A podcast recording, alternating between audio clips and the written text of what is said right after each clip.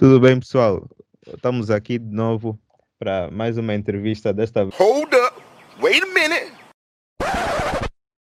Vamos sair agora um pouco da, do ponto de vista internacional. Já falamos muito sobre o que a seleção cons conseguiu fazer, sobre a sua carreira na seleção. E queríamos agora saber sobre um pouco sobre a sua carreira de clubes.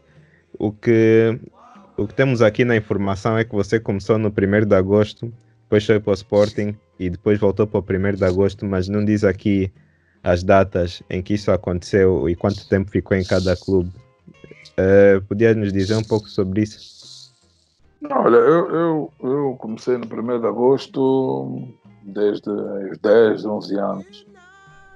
Então, saí do Maianga, comecei com mini basquete no 1 de agosto e eh, fiz a minha, a minha formação toda lá até chegar a, até chegar a sénior, né?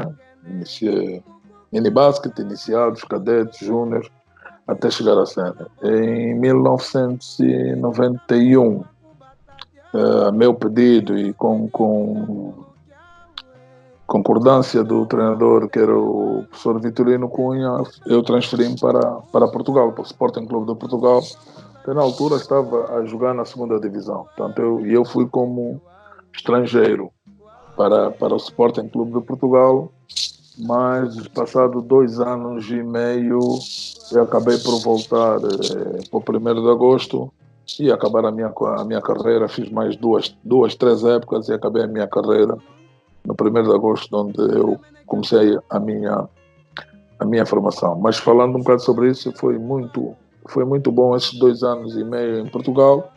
Eh, Deu-me uma experiência e mostrou-me eh, o que era ser que era ser profissional e foi isso que eu acabei por depois de fazer nesses, nesses dois anos e meio, três, eh, quando voltei para o 1 de agosto. Portanto, eu, como eu já tinha dito, nós éramos então tínhamos um, um vencimento, né? mas nós éramos não tão profissionais como, como se fazia já na Europa.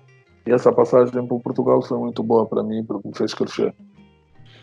Então, nos dias de hoje, uh, Angola é objetivamente melhor que Portugal em termos de basquete e uh, antigo, no, no tempo que você foi para o Sporting, como é que era a situação? Será que Portugal era melhor ou acha que Angola tinha melhor basquete? Não, nós tínhamos, tanto que em termos de, de, de os nossos os nossos confrontos contra a seleção portuguesa, nós tivemos sempre vantagem, vantagem considerável. Eh, o problema da minha saída foi mais no âmbito daquilo que alguns jogadores estavam a sair. Eu queria vivenciar isso, tanto quis sair de Angola é, não tinha problemas nenhum, não houve problema nenhum. Eu quiser conhecer outra, outra realidade e infelizmente fui para um clube que eu, que eu que é o meu clube também do, do coração, o Sporting Clube de Portugal, no qual eu ajudei a subir divisão neste ano que eu fui, em 91, mas as nossas realidades eram totalmente diferentes. Portanto, eles até podiam ser mais profissionais naquilo que era o encarar do basquetebol, naquilo que era os pagamentos, mas em termos de treinamento, eles ficavam muito a desejar a nós. Portanto, eu neste ano, portanto, não estou aqui para, para nem, não é para me gabar, mas neste ano hum. Eh, nenhum dos meus colegas me conseguia acompanhar. Eu saí de Angola com uma capacidade física que, que eles não me conseguiam acompanhar. E, e, então eu digo a experiência foi mais no campo daquilo que é a responsabilidade, naquilo que é, é, é nas coisas certas, o dinheiro, isso tudo, do que o lado esportivo. O lado esportivo, eles infelizmente eh, estavam muito aquém daquilo que nós fazíamos em Angola. Será que é por isso que depois acaba por voltar só tão cedo? Também, porque não, não, não, me senti, não me senti motivado. Eu assinei um contrato de dois anos, mais um, não me senti motivado. Depois tive uns problemas no meio com, com, com, com o treinador, não gostei da forma que ele fez uma abordagem eu pedi ao professor Vitorino que queria voltar, queria voltar para Angola, porque eh, não era a mesma coisa. Portanto, o nosso basquete tinha outro. Jogamos de outra maneira, havia um, um calor muito grande do nosso público, isso pesou muito na minha decisão de voltar. Muito bem. Uh, eu queria perguntar como é que era a liga angolana naquela altura, quantas equipas é que já tinham? Quais eram as melhores? Olha, a nossa, a nossa, a nossa liga, tanto quando eu cheguei a cena, eh, era muito competitiva. Nós tínhamos o, tanto 1 de agosto, o Petro, o, o Asa, os Leões de Luanda, o Ferrovia, havia, o, se não estou Petro do Ambo, o Desportivo da Willa. Portanto, havia uma série, uma série de equipas. Eram entre 10, 12, 12 equipas. Portanto, é bem verdade que havia duas ou três equipas que lutavam por título, não é? Primeiro de agosto, uhum. Petro e, e, e, os Leões de Luanda, eh, mas depois os Leões de Luanda, quando acabou por desaparecer, ficou só o primeiro de agosto e o Petro que lutavam por título, tinha outra capacidade financeira, tinha outro tipo de jogadores, mas havia jogos interessantes, nós não podíamos ir a por exemplo, a Willa, uma província, a pensar eh, que estava tudo, estava ganho. Portanto, eles tinham bons jogadores, eram jogadores principalmente que tinham saído aqui de Luanda e que quando encontrassem uma equipa de Luanda faziam tudo para, para vencer esse jogo. Era muito competitivo, era muito, com muita intensidade eh, e, e jogava-se bom basquetebol, era, era, bom, era bom de se ver. Assumo que a, maior, que a maior rivalidade então era mesmo entre as equipas de Luanda. Alguma inimizade aí no meio, nem por isso. não, não. não, não. É, é, o que eu disse. Havia rivalidade sempre, e há até hoje, dentro do, do campo. É, nós, cada um dá o seu máximo pelo seu clube, mas depois do, depois do jogo terminar, tudo acabou. Se vemos sair, saímos juntos. Portanto, eu tenho amigos até hoje, bons amigos que são do Petro Atlético, que era o nosso principal rival. Acabavam os jogos, íamos a festas, convivíamos, não havia problema nenhum. Portanto, era, era, era salutar. Era, portanto, dentro do campo, demos o nosso máximo.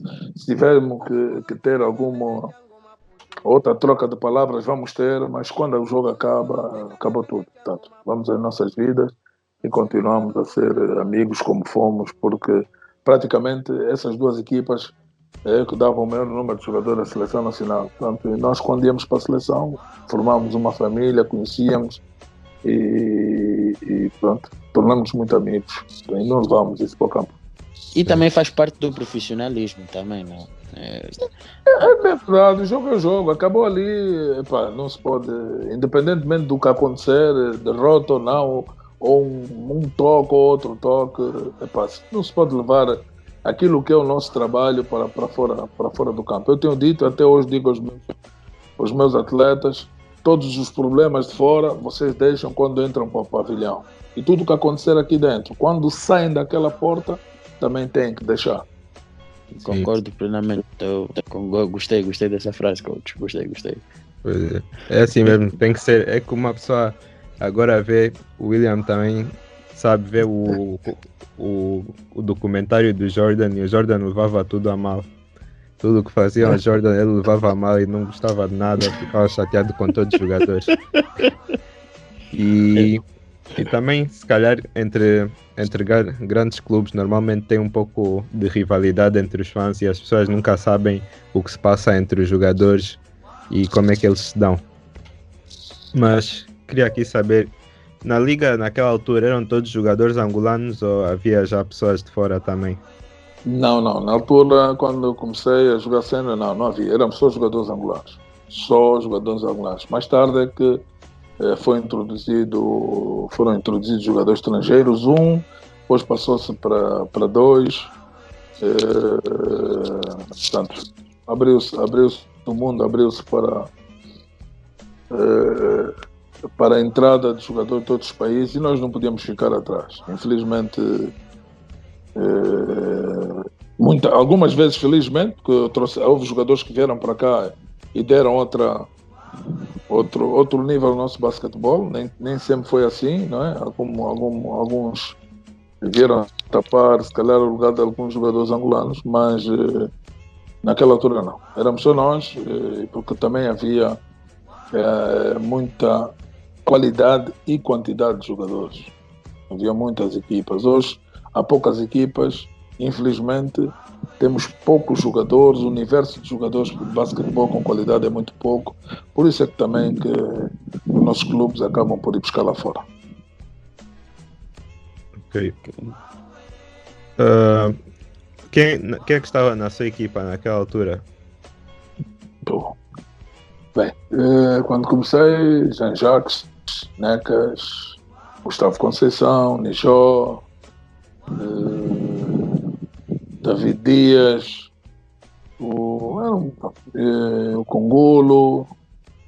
eh, portanto, eu entrei eu, para a equipa de 17 anos, encontrei essa, essa fornalha de jogadores já, de, já mais velhos. Depois acabei por eh, Silvio Lemos, Garcias Domingos, Erlanda Coimbra. Portanto, toda, todos aqueles que passaram pelo, pelo, pelos 10 anos que eu tive na, na equipa sénior, eh, eh, acabei, acabei por, por, por, por estar com eles. Portanto, são, são muitos jogadores porque quase todos os anos acabava por entrar um ou outro do escalão de formação ou algum ou outro que viesse para reforçar a nossa equipe. São muitos nomes e lembrando assim vai ser, vai ser complicado. Sim, Mas sim. é, é portanto, é um mix dos antigos, antigos, como Gustavo e outros que eu acabei por, por, por encontrar, com a nova geração que depois acabou com Garcias, Erlanders e entre outros. Ah, eu queria aqui saber, no, durante a, as suas épocas, no 1 de agosto, qual foi a, a sua época favorita e por quê? Olha, uh, agora, agora para me lembrar assim um ano. Olha, houve um ano em que eu acho que nós acabamos por, eh, por vencer a Taça de Angola, o Campeonato Nacional, e depois fomos eh, a uma competição africana em que infelizmente não ganhamos. Infelizmente não ganhamos, mas chegamos a primeira vez à final dessa competição. E no Egito acabamos por não ganhar, mas fizemos uma época eh, espetacular, onde eu, eu e o Jean Jacques, eh, eh, na altura, em 1987, 87, eh, 87, 88, tínhamos sido convidados até para, para ficar para jogar no Egito, acabamos por, por o professor Vitorino não permitir isso, mas foi a melhor, eu acho que foi a melhor época que o, que o 1 de agosto fez. Acabamos por eh, dominar aqui em Angola e acabamos por fazer eh, chegar a uma final que eh, nós nunca tínhamos, nunca tínhamos chegado. E logo contra uma equipa da casa, onde nós tivemos essa oportunidade, perdemos por um, tivemos a oportunidade de ganhar esse jogo, onde vou-vos dar um exemplo que isso acontecia muito em África. A tabela, a tabela, portanto, o, coisa, o suporte da tabela ficava preso eh, na bancada. E quando nós estivéssemos a fazer lances livres ou estivéssemos a lançar a equipe, os adeptos da equipe adversária mexiam a tabela. E, é, é verdade, e mesmo nós reclamando, o árbitro mandava jogar, siga o jogo, siga o jogo. Portanto, acabamos por perder esse jogo, mas fizemos uma época espetacular. Ok. Coach, agora, passando um bocadinho para a fase já um, em que sai de jogador para treinador, eh, há um ano que, pelo menos eu achei, que foi muito eh, bom, eh, positivo, e onde eu notei uma supremacia, que é mesmo o termo correto, daquele ano. Acho que, se não estou em erro, foi em 2017. Onde, eu senti, onde o 1 de agosto registrou 43 vitórias em 46 jogos. Qual é a fórmula? Não, trabalho, eu trabalho, foi trabalho. Foi. Bem, Agosto tinha acabado de, de perder o campeonato de 2016. eh, investimos mais um bocado, fomos buscar alguns jogadores, como o caso do Eduardo Mingas, para uma posição em que eu achei que era, que era necessário. Fizemos uma boa pré-época eh, dentro do país, na cidade de Lubango. E quando começaram os jogos, tínhamos um, um lote de jogadores eh, tínhamos 12, 12 jogadores que podiam muito bem jogar. E nós conseguimos, durante essa época, tentar equilibrar eh, o tempo de jogo dos jogadores, mas sem pôr em causa aquilo que era a nossa maneira de jogar, né, a nossa forma física. Portanto, isso nós conseguimos. Portanto, fomos de jogo a jogo melhorando e acabamos por, eh, por, por vencer tudo. Mas já houve uma época assim, em 2013, vocês se calhar é que não repararam, foi a minha época de, de, de treinador da equipa, da equipa principal, onde nós ganhamos também tudo e acabamos depois por ganhar, eh, fui para a seleção e acabamos por ganhar o campeonato africano também com a seleção. Portanto, eu acho que essa, na minha carreira, eu acho que essa foi a melhor época de sempre para, para, para a minha curta carreira como treinador. Porque em 2013 o Afrobasket, se não me engano, foi em Abidjan. Sim, sim. Foi Abidjan. E, e quando teve naquele, naquele ambiente, obviamente que estar como treinador é diferente. Quando ganhou, o que que sentiu eh, no momento em que, pronto, acabou, já não havia mais jogos? uma felicidade muito grande, porque em 2011, está vendo? A minha, a minha história passa um bocado por, por, por isso. Nós acabamos, a seleção acabou, acabou por perder um campeonato africano em 2011 e em, dois, em 2013 havia muitos críticos sobre aquilo que seria a renovação da seleção. A seleção já não, já não demonstrava a mesma atitude, já não sabia defender. Portanto, havia muitos críticos e nós estávamos pressionados. Uh, e nós, pronto, uh, quando começou a, o, os treinos, nós conversamos com os treinadores e fizemos ver aquilo que era a nossa perspectiva. Nós tínhamos excelentes jogadores, continuávamos a ter a melhor seleção de, de África, precisamos de ter alguma confiança. E essa confiança foi se ganhando durante não só o estágio, como também quando começamos a jogar, a equipa correspondeu e, portanto, naquela final ganhamos, foi uma felicidade enorme por, por, aquilo ter, por aquilo ter acontecido e por termos demonstrado mais uma vez que Angola ainda não estava, ainda não estava, entre aspas, dizer acabada para aquilo que era a luta pelos títulos africanos. Uh, Daniel uhum. André, uh, eu queria só saber se quando o coach, enquanto o coach jogava e chegou mais ao fim da sua carreira, sempre teve esse plano uh, de passar para treinador mais tarde, quando acabasse a sua carreira de jogador? Ou se foi uma coisa assim que decidiu após a carreira acabar?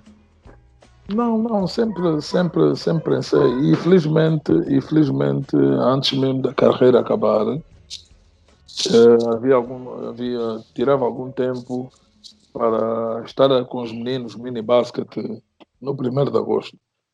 E depois eu tive, a verdade é essa, eu tive a sorte de ter um, um treinador e um pai, que foi o professor Vitorino Cunha, e ter trabalhado também como alogrado Vladimir Romero. E essa experiência toda que eu que eu tive eh, acabou por também mexer um bocado comigo. Eu não podia, eu não podia eh, terminar a minha carreira e, abandonar o basquete sem passar alguma experiência, algum ensinamento daquilo que, que, que esses dois grandes treinadores passaram. Infelizmente, eh, com com a ajuda do professor Vitorino, as coisas têm estado a correr, a correr bem para, para o meu lado.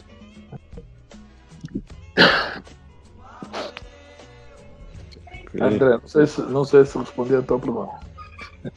Sim, sim, sim, sim. Respondeu, respondeu. E como, como é que descreveria a mudança de pronto, é uma mudança muito grande, né? De treinador para jogador. Quais foram as coisas assim que foi mais difícil adaptar na mudança? Não, olha, eu, eu, não, houve, não, houve, não houve muitos problemas porque eu comecei uh, como treinador de iniciados. Iniciados são meninos de 13, 14 anos. Portanto, eu fui passando, fui, fui ensinando aquilo que tinha aprendido, né? Portanto, e passado, passado seis anos é que, eu, é que eu passei, quatro anos passei para a equipa de júniores e assim sucessivamente. Mas é bem verdade que, portanto, hoje e isso não é dizer que hoje o atleta não respeita os treinadores, mas hoje a, vida, a nossa vida de treinadores não é tão fácil como era no passado. Portanto, eh, nós estamos sempre a ser questionados, não só pelo, pelos adeptos, pelos, pelos, pelo, pelos comentaristas, mas também muitas das vezes com, com, por, alguns, por alguns eh, atletas. Mas eu tenho a sorte de de ter o, historial que tive em termos daquilo como atleta e também a minha carreira eh, como treinador, começou, começou na formação e eu acabo por passar isso tudo os meus atletas. Mas, coach, uma pergunta, agora relacionado com isso, e até achei pertinente a pergunta do André. Uh, uma vez que, pronto, uh, começou a treinar a equipa sénior e atingiu o que atingiu, uh, pronto, de forma, se calhar, muito mais cedo do que alguns poderiam pensar, e isso até é bom. Uhum. como é que um coach nesse, nesse cenário encontra formas de improvisar? porque a pessoa já encontrou possivelmente a fórmula da vitória. Mas também tem que pôr na cabeça que os adversários já vão, de certa forma, perceber mais ou menos qual é a tática usada uh, da equipa da, do, do, atual campeão. Nesse caso, uh, qual, é o, como é, qual é o trabalho de um coach para poder improvisar? Não, mas uh, uh, o problema não é improvisar, o problema é conhecer os teus atletas, conhecer os adversários, ver o que é que tu precisas para a tua equipa, uh, pôr a jogar a tua equipa a maneira mais fácil da, quer dizer, mais fácil para, para, para os teus atletas. Tens que olhar para a tua equipa e ver, e ver o que é, sabendo desde antemão que chegar ao top é, pode ser fácil, mas manter-se no top vai ser muito difícil, porque todo mundo quer, quer, quer chegar lá. E trabalho, humildade, é, conhecimento, ir a clínicas, contínua formação, é, querer aprender, a ver o que é que os outros fazem e continuar a trabalhar com humildade, porque senão acabamos por, por por pensar que já está tudo feito e eh, acabamos por ter algumas rasteiras que não são boas para a vida do treinador. Em qualquer parte do mundo, a cabeça do treinador rola, acaba por rolar sempre. E agora, coach, essa, essa, é mais uma, essa pergunta é mais uh, por curiosidade. O coach alguma vez já sentou uh, e olhou para algum tipo de jogo, quer seja do San Antonio Spurs, isso já mudando um bocadinho para a NBA, ou outro tipo de equipas né, fora de, de Angola, mesmo dentro de África, e tentou uh, implementar o estilo de jogo para dentro de, de, da sua equipa? Não, já. Já e tenho, tenho, acabo por fazer sempre. Uh, tenho visto, mas também tenho que ter sempre atenção. Quer dizer, o que é que eu tenho na minha equipa? Como é que, uhum. O que é que eu eu, por acaso, gosto muito de ver o Santo Antônio jogar. Já, já, tem, já, já fizemos algumas coisas que o Santo Antônio faz, já tivemos que adaptar ao, aos nossos jogadores. Gosto de ver o Barcelona, eu assisto muito os jogos eh, da, da Liga Europa. Eh, e eu, pronto, nós temos é que nos adaptar, porque o basquete já foi inventado há muito tempo. Não há muita coisa para mudar. Todos podem estar a fazer a mesma coisa. Agora depende eh, da qualidade dos jogadores que, que, nós tivemos. E nós temos estado sempre a acompanhar eh, o que os outros fazem para, se quisermos, se quisermos acabar por evoluir. Uhum. Obrigado, coach. Obrigado. Uh, com isso, com isso, coach, uh, eu, eu, a minha intenção era mesmo saber, uh, e o coach acabou por responder, era por vezes nós queremos implementar um determinado tipo de jogo, mas nós temos que saber uh, quais são as armas que nós temos, né? E, e pude perceber mais ou menos isso da resposta que deu. Ah, uh, Sandro, estava a dizer? Uh, eu queria aqui saber, o, enquanto esteve no 1 de agosto, o Silvio e o Bruno chegaram a passar por si, certo? Olha, eu sempre, enquanto, enquanto treinador não fui direto, não fui de treinador direto deles. Acabaram por treinar eh, há pouco tempo com, comigo na equipa sénior. Mas o Silvio e o Bruno, em 2014, eh, eu convoquei-os para a seleção de séniores, que fomos a um torneio internacional no Egito, porque já nessa altura nós víamos que eles tinham potencial para chegar eh, rapidamente à seleção nacional. Portanto, eles não tiveram, tiveram pouco tempo com, conosco na equipa sénior, porque acabaram para ir para os Estados Unidos. Mas eram jogadores que, nós, que eu, muito sinceramente, gostaria de, de, ter, de ter conosco mais tempo, porque, de certeza absoluta, e vocês, todo mundo está a ver a, sua evolução, de certeza absoluta vão ser uh, jogadores de futuro para Angola e não só. Uh, tem, tem acompanhado o desenvolvimento, o que é que, que, é que está a achar da comparação sobre o que viu no passado e o que eles têm feito hoje?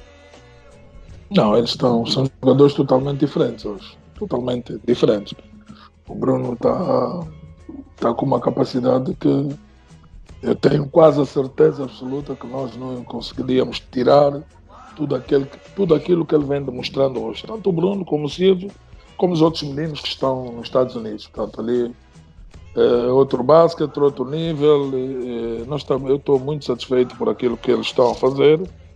E, recomendo que continuem a trabalhar com a mesma humildade, porque eh, eu acho que eles ainda não chegaram ao top. Vão acabar por fazer se continuarem a trabalhar como estão a trabalhar.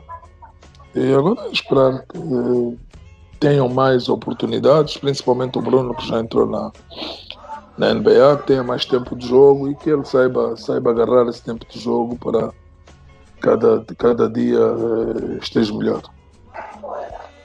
Uh, no outro dia estávamos aqui a discutir no, no nosso grupo aqui, eu, André, William, e estávamos a pensar o que é que você acha sobre começar a, a, introduzir mais dos jogadores jovens para na seleção da Angola para com, começar a criar aquela nova cultura do novo estilo de jogo e coisas do gênero para como é que digo como é que eu digo refrescar a, a seleção não, eu, eu, acho, eu acho, eh, quer dizer, isso, isso, começou a ser feito já há algum tempo. A verdade é que de quando em vez, quando, quando, quando se mexe muito eh, nos treinadores da seleção, acaba por se fazer uma paragem naquilo que o outro estava a fazer. Portanto, nós em 2013 eh, já pensamos nisso, convocamos o Gilo, que era, que era um jovem jogador, em 2014 foi o Silvio Bruno, o Alexandre Junco, que ainda continua a jogar cá. Em 2014, no Mundial de, Espanha, levamos cinco jogadores novos. novos. É, e pronto, isso, isso tinha que haver uma, uma continuidade. É bem verdade que nós devemos pensar na renovação, mas também temos que pensar e não podemos deixar que o fazer, principalmente esses jogadores jovens, pensarem que chegar lá é fácil, que têm que ser convocados. Não, eles têm que trabalhar para serem convocados. E quando forem convocados, continuarem a trabalhar com a, com a, com a mesma humildade para que quando chegar o tempo deles, eles vão acabar por, por, por aparecer. É, é uma coisa que deve ser feita, deve ser, e principalmente nesta fase que nós estamos a passar menos boa, eu acho que a próxima, a próxima federação deve pensar, deve pensar nisso, nós temos estado a falar muito sobre isso, deve pensar nisso que nós temos que começar a pensar numa renovação da seleção nacional, se quisermos voltar aos grandes palcos. Porque hoje, infelizmente, ou felizmente também, depende para nós, vamos ver como é que nós vamos reagir. Hoje, o campeonato africano já não dá acesso a prova nenhuma mundial. Portanto, as provas, eh, o Mundial os Jogos Olímpicos é, é através de eliminatórias. Portanto, nós podemos aproveitar o campeonato africano para começar a formar uma nova equipa eh, com novos jogadores para podermos então, quando chegar às eliminatórias, nos podermos qualificar para essas provas, porque se isso não, não acontecer, nós cada vez mais vamos ficar para trás aquilo que é o nível do nosso basquetebol. Acha que a, a introdução da bola agora vai, vai ajudar a desenvolver o, o nível de de jogo em, de jogo em África acha que vai trazer novos investimentos e etc. para ajudar o basquete africano a, a, chegar ao próximo nível? Não, acho que sim. Acho que em termos daquilo que é. Que é... E mais uma vez, eu, eu, eu, espero é que não, não se esteja só a pensar naquilo que é o, o dinheiro, o money. Não, se pense também naquilo que é, que é o basquetebol, a melhoria na melhoria da qualidade do jogo. Portanto, eh, eu estou ansioso para ver esta primeira esta primeira edição e vamos ver se conseguimos eh, tirar algumas ilações. Mas eh, a entrada da NBA e, e, e com tudo aquilo que eles trazem, se as equipas africanas se organizarem, se a FIBA África conseguir programar eh, bem para, para, para a fase em que os jogadores estejam na sua plena forma, certeza absoluta que vai ajudar muito. Espero que isso aconteça. Se não, de outra forma, se vierem só com dinheiro, televisão, sem se preocupar com aquilo que é a formação dos jogadores, sem se preocupar com aquilo que é a formação dos treinadores para a melhoria do basquetebol, vamos continuar a ter, infelizmente, o basquetebol africano que temos hoje, que, muito sinceramente, sem os jogadores que jogam fora, é muito, é, é muito fraco, o nível é muito fraco. Sim, eu, acho, eu acho mesmo que tem, tem muita razão nisso que diz. Eu acho que o importante mesmo é o investimento na, na formação de jogadores e esperemos que esse seja o caso e que o, ajude na evolução do basquete africano. Mas olha, Paulo, já estamos aqui no, no fim da entrevista e queria só fazer umas perguntas aqui rápidas, só para fechar. É, agora a seleção está a precisar de um novo treinador. Quem é que você acha que podia ser o próximo treinador da seleção? Olha, há muitos nomes, há muitos nomes uh, para treinar a seleção. O que eu gostaria é que tivéssemos um treinador que conheça os jogadores angolanos, saiba da forma de jogar da nossa, da nossa seleção, um jogador, um treinador, desculpe, que, eh, que, não, que não esteja ligado a, a, nenhum clube, quer dizer, quando digo a nenhum clube, principalmente nas equipas, nas equipas séniores, mas um treinador que, que, que possam também deixar fazer o seu trabalho. O que eu peço encarecidamente é que não, vinha, não, não tínhamos eh, a ideia do imediatismo, do querer agora, quando nós temos neste momento pensar para o futuro. Há bons treinadores angolanos, acredito no, que, que se derem uma oportunidade a, a um treinador angolano se derem as condições necessárias para ele fazer um excelente trabalho, isso vai acabar por acontecer. Mas o essencial, e que fica o essencial, é que conheça a nossa realidade, conhece o basquetebol angolano e conhece os nossos jogadores. Ok. Sim, eu, eu se, para ser sincero, se o meu voto contar, eu acho que meti o voto para o André, que vai fazer o curso de treinador daqui a dias, se calhar próximo mês. E André, tens o meu voto. Fala muito bem de basquete. É um dos nossos melhores analistas aqui. Você é do Sandro. Vou fazer por ser bem-vindo, mais um para, para, para a carreira de treinadores, para nos trazer, se calhar, uh, o seu conhecimento. Isso vai ser muito bom. é isso mesmo. E olha, quem é que também sabemos que a federação vai ter eleições daqui a dias e quem é que você acha que podia se candidatar para a federação? Olha, nomes ainda não há mas uh, uh, há no meio do desporto angolano e no basquetebol pessoas com capacidade, pessoas com disponibilidade e pessoas que uh, para além que tenham que tenham interesse basquetebol acima daquilo que são os seus interesses pessoais ou interesses muitas das vezes políticos portanto alguém com, com que tenha coragem alguém que conheça tem que ser do meio do basquetebol alguém que tenha disponibilidade e que ponha sempre o basquetebol à frente de qualquer interesse. E eu, eu, no basquetebol nós temos alguns dirigentes, agora é ver se temos essa, se há essa disponibilidade. Mas a seu tempo, de certeza absoluta, nós vamos ter um nome, um ou dois nomes, em que todos nós eh, devemos ajudar, porque muitas das vezes o problema não está no presidente da federação, está em todos nós presidente da federação, os treinadores, os jogadores, os árbitros. O problema do basquetebol não é só a federação, é todos nós temos, temos, temos que ter uma palavra a dizer para a melhoria daquilo que é o, nosso basquete, para voltarmos a ser, uh, ter as glórias que tivemos uh, no passado muito recente, mas que se isso não acontecer, vamos, vamos ficar uns bons anos com alguns de sabor e não vai ser muito bom para nós, nem para os futuros jogadores de basquetebol, que é isso que mais me preocupa. E coach, e nós, e coach, nós tendo uh, também, uh, como é que eu posso dizer? Uh, hoje em dia já vemos mais coaches de skills, skills coach, uhum. coaches de condicionamento, strength and conditioning e entre outros. Uhum.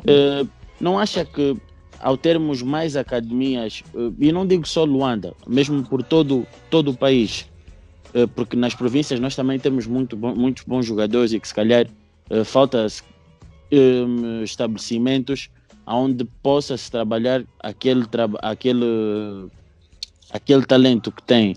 Não acha que se começarmos também a investir em mais academias uh, à volta do país, também podemos, de certa forma, ter uh, um, um, um, um, desfecho positivo em termos de rendimento da seleção? Não, eu totalmente de acordo, totalmente de acordo, mas atenção, nós temos. O, o, o grande problema é o investimento que tem que ser feito. Uhum. As ajudas têm que ser dadas, porque nós temos pavilhões em Cabinda, no Ambo, na Ilha, em Benguela, eh, temos um bom pavilhão no Bié, portanto, esses, esses, eram os pontos fortes daquilo que era o basquetebol. Nós temos lá pavilhões construídos eh, no último Afrobasket que foi realizado aqui. Agora, é preciso haver patrocínios, é preciso que, que, que o próprio Estado é, haja uma política para o desenvolvimento do desporto, não só o basquetebol, do desporto nessas províncias. Eu vou dar um exemplo. Eu vivo no Quilamba e em todas as quadras do Quilamba há campos, há campos de basquete, há campos de futebol. Mas não há uma uhum. política do Estado para, para, para, para o Quilamba, portanto. E onde vive muita gente, tá vendo? Bloco, bloco F. Sai bons jogos aí no bloco F, bem conheço. Mas é só o F, tá vendo? É só o F. Tem quando em todos os blocos há campos. Há dois campos, ok, pode-se jogar, tem que se fomentar. Mas tem que haver uma política de, de, de patrocínio, de ajudas, para as pessoas começarem a trabalhar. E tenho certeza absoluta que se isso acontecer, nós rapidamente, e não só no basquetebol, vamos voltar a ser uma potência em África. Concordo plenamente, coach, porque nós vemos hoje, por exemplo, e eu tenho isso mais uh, exemplo, é como um exemplo africano que é a Nigéria. Nigéria começou a desenvolver muito bem os seus talentos, mas uh, eu pessoalmente acho que vai estragar um bocadinho o projeto, porque agora tão, vão querer pôr jogadores que antigamente nem sequer pensavam em representar a Nigéria e hoje, como não são aceitos Estados, pelo, pela seleção dos Estados Unidos aceitam jogar pela Nigéria e estragam um bocadinho isso. É, é, era mais, isso, isso, o que, que, que, que acha sobre isso?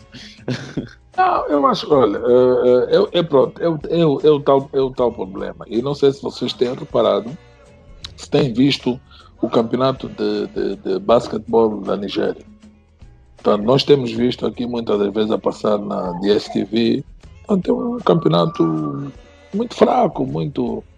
Não é investimento. Você, às vezes dizem aqueles campos da NBA, mas aqueles campos são tanto um mês, um mês e tal, e acabou. Porque realmente naquilo que é a formação é, nas camadas jovens, praticamente não há. Tu, vês, tu não vês a Nigéria neste momento aí competir nos campeonatos africanos, a ficar nos três primeiros lugares. Não, não consegues. Em termos daquilo que são a, na formação. Em termos de sim, por quê? Porque eles vão buscar jogadores, muitos deles até nascidos nos Estados Unidos. Portanto, é isso que, nós, que eu tinha falado há bocado com o surgimento da bola. Para além de, de, de, de, estar preocupado com aquilo que é a formação dos jogadores, também dos treinadores. Nós temos que formar, formar, formar para, para melhor formar os nossos atletas. Porque a competição africana, tirando a nossa, e hoje a nossa também ficou praticamente reduzida ao 1 de agosto e o Petro. Tirando a nossa, o resto tem, não tem muita, muita, muita qualidade. Atenção, muita, quer dizer, posso falar do Egito, onde tem 10, 12 equipas. As equipas também são muito boas, tem bons, bons estrangeiros, a Tunísia. Agora, de resto, as competições são, são muito fracas. Por causa desses jogadores, muitos jogadores imigram e acabam por, por portanto, a nossa a competição fica fraca e quando há esses jogos, epa, tem que haver um mix daquilo que está, que tem, que temos aqui a trabalhar com os jogadores que, que, vêm, que vêm de fora. E nós, nesse aspecto, temos, um, temos uma vantagem, sempre tivemos uma vantagem. É que todos os nossos jogadores acabavam por jogar aqui. Era facilmente, facilmente nós conseguíamos juntar, trabalhar e aí acabávamos por, por ganhar. Mas vamos ver, vamos ver, vamos ver o que é que se passa. Eu espero e estou preocupado ainda com, com Angola, o estado em que nós estamos. vamos deixar a Nigéria fazer o seu trabalho. Nós temos que voltar. É verdade, temos que voltar a ganhar para, para, para incentivar também os nossos dirigentes a nos apoiarem cada vez mais. Indeed, coach. Passando, podes, podes fazer já o fecho. Olha, por acaso aqui, no meio do que vocês estavam a falar, surgiu-me também aqui uma pergunta. Eu queria só saber aqui rapidamente uh, o que é que você acha que é o melhor sistema de, para desenvolver jogadores. O que nós temos agora de ter clubes e, os, e cada jogador introduz-se no clube individualmente, ou que os Estados Unidos têm feito com trazer os jogadores das escolas e só depois entrar para os clubes.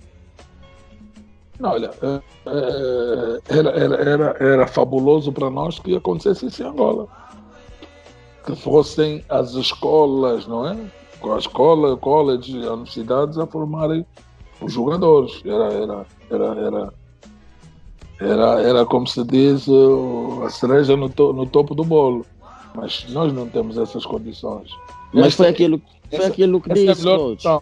Sim, sim foi aquilo que o coach disse antes. Eh, temos que, temos que ter condições. Concordo plenamente com o que o coach disse. Temos, temos que ter condições e, e não, mas o, que se disse agora seria o ideal. Portanto, a preocupação da formação dos jogadores sejam feitas pelas escolas. A ver? E é isso que não, é por isso que nós também aqui continuamos a debater que o desporto escolar é fundamental para aquilo que é a alta competição. E é isso que nós deixamos de ter. Por exemplo, no passado, nós tínhamos. No meu tempo, nós tínhamos. Nós fazíamos educa na educação física na escola, nós praticávamos todos os desportos. Eu fui da seleção escolar de basquete, de, de voleibol e de handebol, por exemplo. Tá e depois, quando, quando os jogadores chegam aos 18 anos, têm que ter essas possibilidades, ou quando chegam aos 15, 16, aí sim serem encaminhados para aquilo onde eles, onde eles se, se adaptam e gostam de jogar.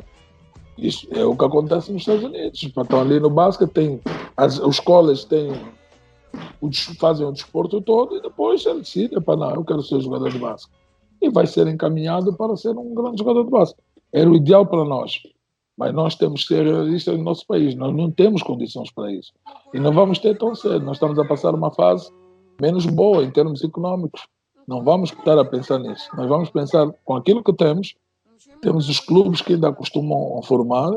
Esperemos é que o governo e as entidades que, que regulam o desporto em Angola consigam ajudar esses clubes a formar cada vez mais e melhor para termos uma competição eh, de alto nível em termos de, de toda de, de, de todo o desporto, não só o basquetebol em Angola. Muito bem. Então, agora, só para a última, última pergunta aqui da nossa entrevista, que acabou, tal como eu disse no início, acabou por ser uma longa entrevista, porque tínhamos muito que queríamos saber. Você, se calhar, apanhar a maior parte das nossas perguntas aqui da, da nossa edição que estamos a fazer com as lendas do basquetebol angolano. E queria saber qual é a sua opinião sobre o efeito do Covid e etc., que está-se a passar agora para o futuro do, do desporto? O que é que você acha que. Nada, nada. Infeliz, infelizmente é algo que. O mundo, o mundo não vai ser igual. A partir, de, a partir daqui vai estar tudo mudado. Não há. Não conseguimos prever isso, não conseguimos rapidamente controlar, controlar essa epidemia. Portanto, eu acho que nada, nada, será, nada será igual, infelizmente. E depois vamos sempre nos lembrar daquilo que são, infelizmente, algumas mortes que aconteceram e vamos acabar. Eh, não, não estamos tão à vontade como devíamos estar. Em termos desportivos, como se vê durante este ano, praticamente o desporto, o desporto acabou. E quando nós recomeçarmos, vamos ter sempre aquele receio de haver uma contaminação ou não, porque infelizmente até hoje não há uma previsão de, de, de término desse Covid. Não sabe quando é que vem uma vacina, quando é que nós podemos estar outra vez à vontade. Esperemos é que até o final do ano isso aconteça para, para que nós possamos voltar ao nosso, ao nosso normal. E o desporto vai acabar por ser prejudicado, de certeza absoluta. Mas é bem verdade que o desporto une povos, une as pessoas, e quando isso passar, vamos acabar por nos unir e, e dar, a, dar a volta por cima, como se diz. Muito bem. Então, muito obrigado por estar aqui, Paulo, conosco, a responder a todas as nossas perguntas. Uh, acabou por ser uma longa entrevista, mas foi uma grande oportunidade para nós aqui aprender muito sobre o basquetebol angolano e basquetebol em geral. Uh, foi muito bom. E acho que o André, se calhar, até vai acabar por dividir isto em duas partes. Vamos ver depois, porque temos aqui, se calhar, umas duas horas, mas vão ser duas, duas horas boas de se ouvir, porque tem muito aqui para aprender mais uma vez, obrigado. Sim, olha, eh, eu, eu agradeço e espero que continuem com o excelente trabalho que estão, que estão a fazer e estarei sempre disponível para tirar alguma dúvida, sempre que for para falarmos de basquetebol ou para, ou para fazer algum contato que vocês precisem, eu estarei disponível, podem contar comigo para sempre. Obrigado. Muito bem. Então, quando o André tiver a começar a carreira dele de, de treinador, já, já sabemos a quem contactar. Não, André, não, problema. Ele vai ser o André que é do F, né?